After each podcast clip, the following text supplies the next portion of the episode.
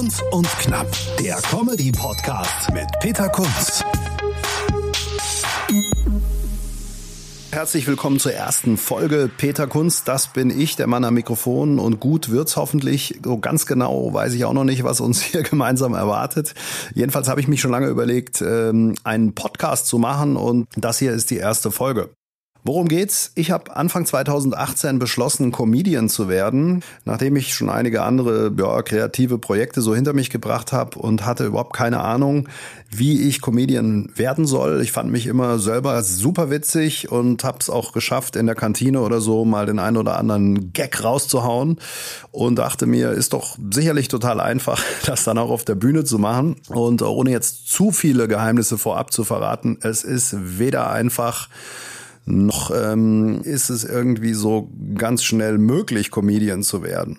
Und da ich ein ziemlich ungeduldiger Mensch bin, habe ich dann gleich Vollgas gegeben. Und äh, ja, in diesem Podcast könnt ihr mitverfolgen, wie es so klappt oder auch nicht klappt bei mir. Ich werde euch erzählen, was passiert ist in den letzten anderthalb Jahren, wie ihr selber reinkommen könnt in die Szene und euch Schritt für Schritt einfach mitnehmen. Ja, ich habe äh, schon relativ lange Erfahrung auf der Bühne äh, am Mikrofon äh, in allen möglichen Funktionen. Von daher wird es in diesem Podcast folgen hier in der ersten Staffel.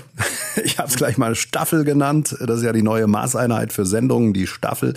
In der ersten Staffel gibt es also auch verschiedene, äh, ja, so Randthemen äh, rund um die Moderation. Ähm, ich erzähle gleich mal ein bisschen, was ich so gemacht habe bisher und das werden wir natürlich auch mal streifen. Denn äh, die Frage gibt's immer mal wieder, zum Beispiel Moderation in Verbindung mit Comedy oder auch so, wie funktioniert das? Und ähm, ja, ich werde es mal alleine machen, mal mit Gästen ähm, und euch insbesondere einfach einen Einblick in die Comedy-Szene geben und vielleicht kann ich euch ein paar Tipps geben, wie ihr da so reinkommt und was man beachten sollte. Wer bin ich? Ähm, ich bin 1971 geboren, also ein junges Talent, äh, stehe mitten im Berufsleben, habe mal einen Ingenieurberuf äh, gelernt, Bauingenieur, äh, übt das aber nicht aus, weil ich äh, in Mathe nicht sehr talentiert bin. Ich war der Einzige, der immer mit äh, riesigen Formelsammlungen in die Uni gelaufen ist, habe es dann aber trotzdem fertig gemacht. Äh, ich habe eine Familie, zwei Kinder und wohne in der Nähe von Darmstadt. Äh, ich war irgendwie schon immer kreativ. Kurzer Abriss dazu, dass äh, wie gesagt, werden wir noch streifen in den nächsten Folgen. Ich habe äh, ja 1996 in der Uni in Darmstadt mitbekommen, dass es ein Bürgerradio gibt oder dass sich in Gründung befand, Radio Darmstadt, kurz Radar. Wer da in der Nähe wohnt, 103,4 Megahertz, äh, kann da mal reinhören. Das ist so der offene Kanal. Und der Vorteil war, jeder konnte sich da absolut austoben und äh, machen, was er wollte. Äh, Im Radio, ich habe mich dafür äh, Formatradio entschieden. Das kam dann auch unheimlich gut zwischen den Live-Übertragungen aus dem Stadtparlament oder dem äh, Kommentar zu einem Tischtennisturnier. Also das alles gab's da. Äh, war ein total bunter Haufen. Man konnte sehr viel lernen. Das war so, so der Beginn der Radio. Karriere. Ich habe da eine Talkshow, geha Talkshow gehabt, die hieß Kunststückchen. Gab es jeden zweiten Sonntagabend zwei Stunden lang und äh, habe mir da Gäste eingeladen. Und das Geheimnis war, dass diesen Sendern glaube ich nur 40 Leute gehört haben, hochwertige und hochkarätige Gäste da vorbeigeschaut haben, unter anderem die Radiolegende Patrick Lünen, wer den noch kennt aus den 90ern, mittlerweile ist er Bestsellerautor. Äh, und das war so mein Mentor in Sachen Radio. Und äh, den hatte ich mal als Gast dort und er hat mich dann irgendwann zum Radio äh, gebracht, zum richtigen Radio, nämlich nach Sachsen zu MDR Live. Das war, glaube ich, die äh, erfolgloseste Welle, die die ARD jemals hatte. Das war so der Versuch eines Popradios nach der Wende. Ähm, nachdem ich da weg bin, wurde es auch eingestellt. Ähm, äh, ist jetzt dann MDR Jump geworden im Jahr 2000. Also ihr merkt, das ist schon relativ lange her alles. Äh, ich habe also Radiomoderation gemacht und auch Radio-Comedy. Und das Fachwissen kriegt man dann bei der ARD, bei der zentralen äh, Vereinrichtung für die Fortbildung der Programmmitarbeiter, heißt wirklich so, ZFP in Hannover. Und da war ich mit einem gewissen Hennes Bender eine Woche zusammen und wir haben da ganz tolle Sachen produziert. Gibt's leider oder vielleicht auch zum Glück und keine Bänder mehr. Also ja, das war so die Radiozeit. Ich habe das Nachtprogramm da bestritten, konnte mich da auch wieder austoben und äh, habe dann parallel angefangen, ähm, Moderation auch auf Bühnen zu machen unter anderem äh, für Gerhard Schröder. Das ergab sich so, ich saß in einem Bus in Darmstadt äh, als Student, dann klingelte das Telefon und die Firma Palast Promotion aus Wiesbaden war dran. Ähm, und die haben dann gefragt, ob ich mir vorstellen könnte, eine Veranstaltung für die SPD zu moderieren. Und da dachte ich an irgendein so Kinderfest irgendwie und dachte so, oh, also gleich in so eine politische Ecke, ganz schwierig. Dann sagten die, nee, ist eine Wahlkampfveranstaltung mit Gerhard Schröder, ob ich da Bock drauf hätte und das war mir dann groß genug und dann bin ich da angetreten. Ähm, ich kann mich noch erinnern, das war ähm, auf dem Marktplatz in Wiesbaden und es gab, äh, waren ungefähr 5.000, 6.000 Leute vor dieser Bühne. Ich habe da schwer einen wegmoderiert, so es war so Infotainment, ähm, Programm. Es gab immer irgendeine Band, die gespielt hat und ich habe so durchs Programm geführt und irgendwann kam dann Gerhard Schröder. Das Besondere an diesem Tag war, äh, kurz vorm Auftritt gab es einen riesen Wolkenbruch und es, gab einen Wassereinbruch im Soundsystem. Es hat also gekracht ohne Ende. Die ganzen Sicherheitsleute hatten schon die Waffen gezogen. Ähm, also gab da irgendeinen kurzen und dann kam Gerhard Schröder. Ja, das habe ich dann auch gemacht, die ganze Amtszeit von ihm von 1998 bis 2005. Auch schon lange her. Äh, das als kurzer Abriss zum Thema Moderation, habe viele Messen moderiert, Galas. Und ich war 15 Jahre Stadionsprecher beim SV Darmstadt 98 von 1998 bis 2013. Auch dazu gibt's dann sicherlich später noch mal mehr Einblicke und Input, wie es dazu kam. Hat jedenfalls auch viel gebracht. Ähm, und seit ich dann da ausgestiegen bin, ging's bergauf. Dort moderiere ich jetzt, äh, muss man mal schauen, in der letzten Saison habe ich's gemacht. Nächste denke ich mal auch eine Talkrunde im VIP-Raum vor den Spielen. Das als Abriss, als ich dann mit der Moderation irgendwie so aufgehört habe, als es weniger wurde, als ich mit dem Studium auch fertig war, habe ich dann angefangen, Musik zu produzieren äh, habe in den 80ern immer schon Musik gemacht, sehr viel Synthesizer-Zeug und das war aber alles viel zu teuer, weil damals als 13-, 14-Jähriger konnte man sich das nicht leisten. Und dann Mitte der 2000er kam aber so die große Revolution am Rechner. Du hast die ganzen alten Synthesizer, konntest du am Rechner dann nachbilden. Und dann habe ich angefangen, Musik zu produzieren, zehn Jahre lang ungefähr. Und äh, das Ganze mit dem Musikprojekt Morris Jones. Hab zwei erfolglose Alben produziert und einige Auftritte mit der Liveband gehabt. War aber auch einfach eine super Sache. Wir haben Videos gedreht, könnt ihr mal schauen bei YouTube. Morris Jones äh, und äh, habe mich da ausgetobt. Da war aber ehrlich gesagt so ein bisschen die Luft raus vor eins, zwei Jahren. Und da war ich kurz davor, ein Krimi zu schreiben. Ähm, habe mir irgendein neues Projekt so äh, gesucht neben dem Job ähm, und habe auch schon Bücher gelesen. Wie schreibe ich einen Krimi? Und äh, dann kam aber diese Comedy-Geschichte. Und äh, von den Anfängen werde ich jetzt ein bisschen erzählen. Kunst und Knapp. Thema des Tages. Wie wird man eigentlich Comedian? Bei mir war das so, ich war essen mit äh, Freunden in Frankfurt und habe dann nach dem zweiten Rotwein erklärt, ich sei jetzt Komiker hatte natürlich überhaupt keinen Plan, wie das funktioniert, was man da erzählen soll, wo man es erzählen soll, wie das technisch vonstatten geht, wann Leute lachen. Hatte nur so Sätze wie äh, im Kopf wie ich stehe total auf Situationskomik. Äh, das Problem ist nur, diese Situation äh, ist dann auch weg und dann ist es auch nicht mehr komisch. Ähm, ja, dann habe ich irgendwie angefangen, mir überlegt, was kannst du jetzt schreiben ähm, und habe dann mich besonnen, ich bin ja mein ganzes Leben irgendwie schon in Hilfsorganisationen tätig gewesen, als äh, hobbymäßig, also im Rettungsdienst oder bei der Feuerwehr so nebenher. Und habe dann angefangen, eine Nummer zu schreiben, äh, Thema Freiwillige Feuerwehr fährt samstags nach der Übung in den Supermarkt. Ja, klingt abgedroschen, war schon hundertmal da. So war das dann auch. Ich habe versucht, Gags zu sammeln, die ich so im Kopf hatte, die noch kein anderer gemacht hat irgendwie so Zeug, dass man halt ja sein Leben lang schon so erzählt und als eigene Gags ähm, abgespeichert hat. Es war natürlich relativ grauenvoll, was ich da zu Papier gebracht habe. Es war irgendwie zehn Minuten lang und überhaupt nicht lustig. Ähm, ich habe mir dann noch überlegt, du müsstest vielleicht Leute fragen, die es schon mal gemacht haben. Könnte vielleicht helfen. Und die erste, die mir da unter die Finger kam, war ähm, Elisabeth Heinemann. Die ist Kabarettistin, und äh, mit der hatte ich irgendwie zu tun, die kannte ich und die hab, hat gesagt, ja, ich kann dir da jemand empfehlen und das war Michael Gener. Der ist, ist ein altgedienter Recke im Comedy-Fach, jahrzehntelang schon an Bord, moderiert im Quatsch Comedy Club und äh, das war mir dann gerade Referenz genug. Dann habe ich den angerufen. Ich glaube, der hatte nicht so, so viel Lust drauf, äh, aber hat, hat dann gesagt, ja, dann zahl halt diesen und jenen Betrag pro Stunde und am besten per Vorkasse und dann kannst du mal nach Berlin kommen. Und ich war eh privat in Berlin und habe dann Samstagvormittag bei Michael Gener verbracht zu einem sehr hohen Preis.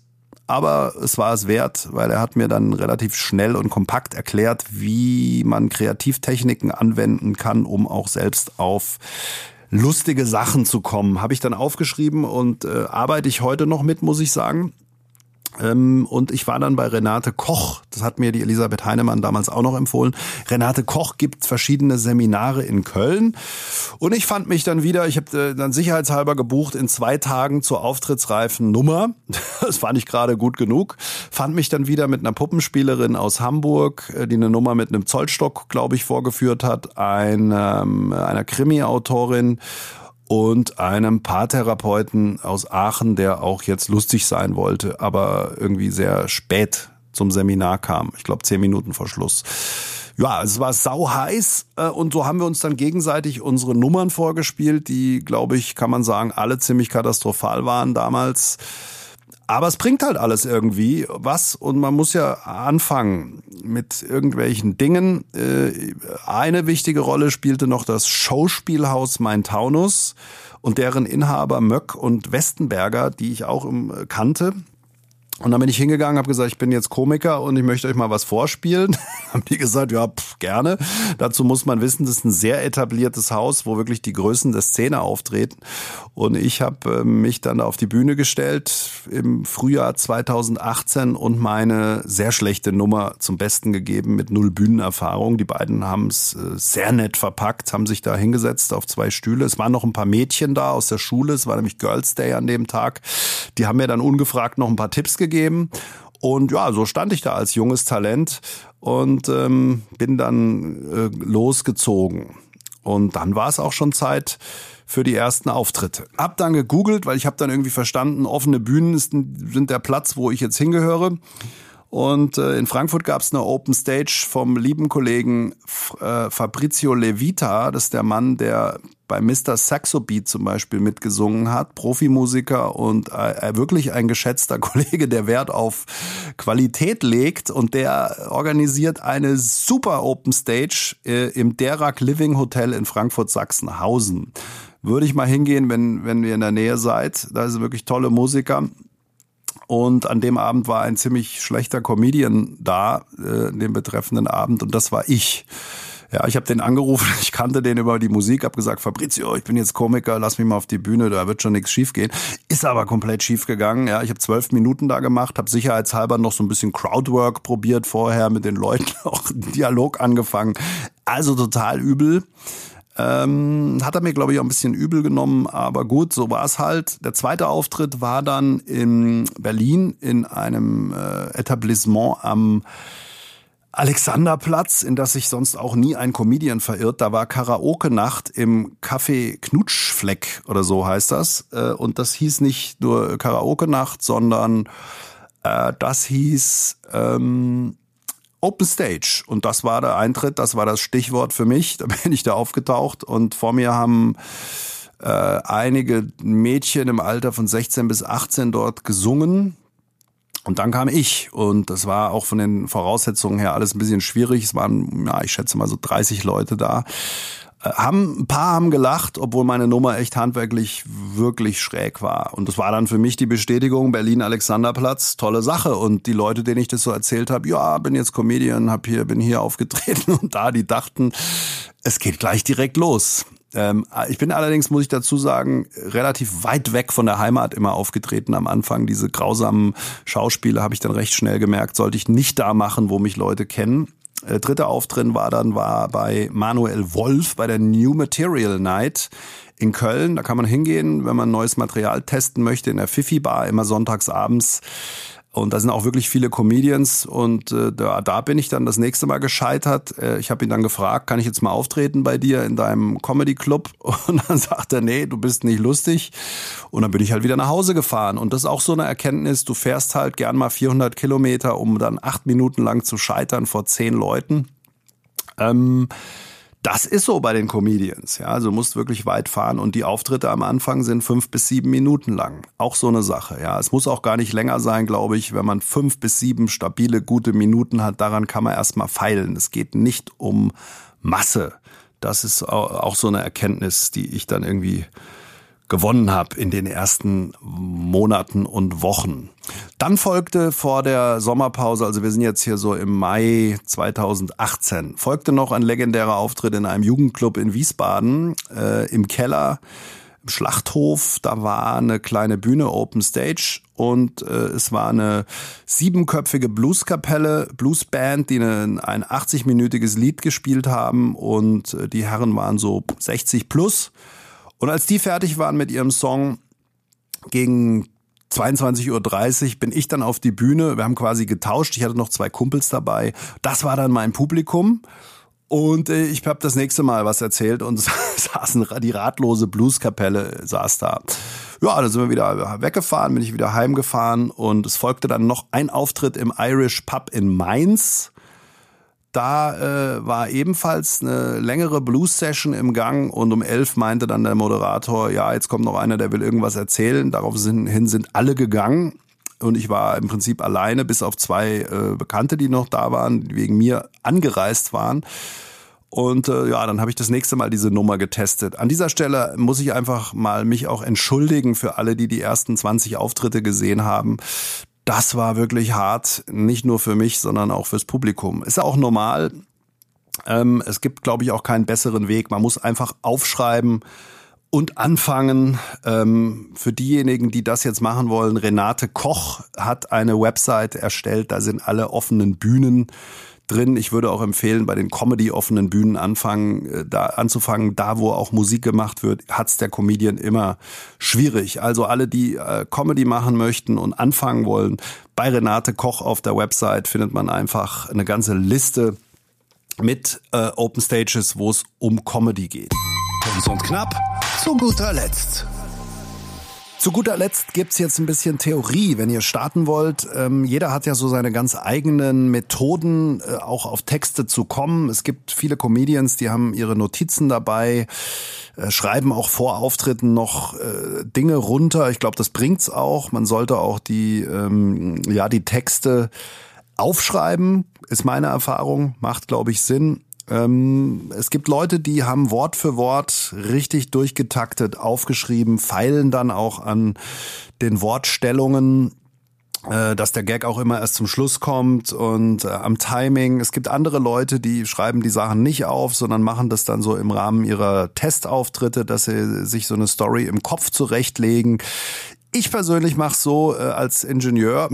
ich habe, äh, ich gebe es zu, ich habe ein paar Dinge analysiert. Ich habe mal also ganz am Anfang wollte ich rausfinden, wie ist das bei Comedians? Wie viel Gags haben die pro Minute? Wie viel äh, Jokes? Und habe dann äh, wirklich mal abgetippt, Gag für Gag auf der Timeline geguckt und habe auch die Gag-Stärke von eins bis fünf äh, bewertet und dann so ein Diagramm gezeichnet in Excel. Mag jetzt total bescheuert sein. Ich habe Leute, denen ich erzählt habe, äh, die haben zum Teil gesagt, du hast sie nicht alle, Humor funktioniert so nicht. Andere haben gesagt, genial, man kriegt ja grafisch dann mal so einen Eindruck, wo die Stärken der Nummern sind. Und ich habe es am Anfang wirklich so gemacht dass ich meine Gags äh, in Excel runtergeschrieben habe und dann ausgewertet habe. Bei den ersten Auftritten ist ganz wichtig oder generell, glaube ich, ziemlich wichtig, aufzunehmen, was man da fabriziert, äh, entweder als Video, aber zumindest als Audio, um dann später zu sehen, wo waren Reaktionen, was war vielleicht unbewusst gut oder auch nicht gut, was hat nicht funktioniert. Und es gibt ja auch so den Spruch, kill your darlings. Man muss auch die Gags, die halt dreimal nicht funktionieren, entweder wirklich so lange umbauen, bis dann die Leute lachen, oder man muss sie halt schlichtweg rausschmeißen, weil man sie nur selber lustig findet. Vielleicht sind sie auch zu kompliziert oder zu lang oder was auch immer oder man bringt es nicht gut rüber. Für den Anfang würde ich aber sagen, fünf Minuten, gute Nummer und dann ausprobieren, was sind die Teile, die ankommen und die, die nicht ankommen, rauswerfen und versuchen, irgendwas anderes noch reinzubringen. Das erstmal so grob. Und ich habe es wirklich so gemacht, ich habe es mit dieser Excel-Tabelle, mache ich mittlerweile nicht mehr, habe ich aber damals gemacht. Ähm, und dann äh, einfach auch erstmal Ideen gesammelt zu irgendeinem Thema, kreative Ideen. Das kann irgendwas sein, keine Ahnung, Besuch bei der Fußpflege oder äh, Kinderschminken mit Edding oder sonst was. Der Alltag ist ja voll von bizarrem Krempel. Und es müssen auch keine Riesenthemen sein. Es kann irgendeine Situation sein, irgendwas Kleines. Und die Kunst liegt ja eigentlich darin, das dann auszuschmücken und über irgendein Thema zu sprechen, ein kleines Thema irgendwas. Und ich bin sicher, da habt ihr auch Dinge im Alltag, wo ihr sagt, äh, wenn ihr mal drauf achtet, das war jetzt irgendwie schon echt schräg. Der Lehrer mit dem Fahrradhelm im Supermarkt zum Beispiel. Und ich muss auch nicht über den kompletten Supermarkt Samstag berichten, sondern ich rede dann halt über Lehrer. Ist jetzt wirklich nur ein Beispiel, gibt's wahrscheinlich auch schon, keine Ahnung. Ähm, aber über den Lehrer in Wandersandalen mit dem Fahrradhelm im Supermarkt. Und das einfach ausformulieren äh, äh, wäre jetzt so mein Tipp. So könnte es gehen. Einfach viele Gedanken und Dinge äh, zu Papier bringen und äh, vielleicht doch mal so ein Buch lesen. Es gibt ja das Buch Handwerk Humor, ist vergriffen, aber gibt's gebraucht bei eBay wenn man Glück hat. Das würde ich empfehlen und natürlich einige englische Werke, aber ansonsten einfach rumspinnen und einfach eine neue Sichtweise auf die Dinge entwickeln. Es ist ja auch so, werden wir sicher später nochmal drüber sprechen, was ist mit Gagklau?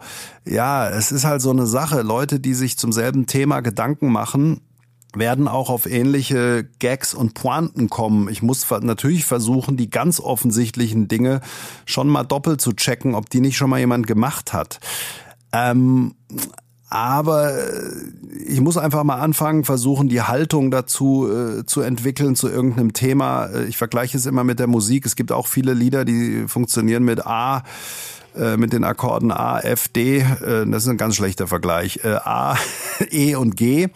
Und sie singen über Liebe. Aber trotzdem ist alles irgendwie wieder ein Stück weit anders und die Perso Person ist ein Stück anders, die das darbietet. Und von daher, ähm, Gagklau muss nicht passieren. Nur wenn man jetzt natürlich einen ganz offensichtlichen Gag irgendwie aufschreibt, wo man auch schon selber das Gefühl hat, ah, kenne ich irgendwie dann muss man schon mal doppelt checken und im Zweifel lieber weglassen, weil irgendeiner hat ihn dann sicherlich schon mal gemacht. So, und das wäre so der Anfang.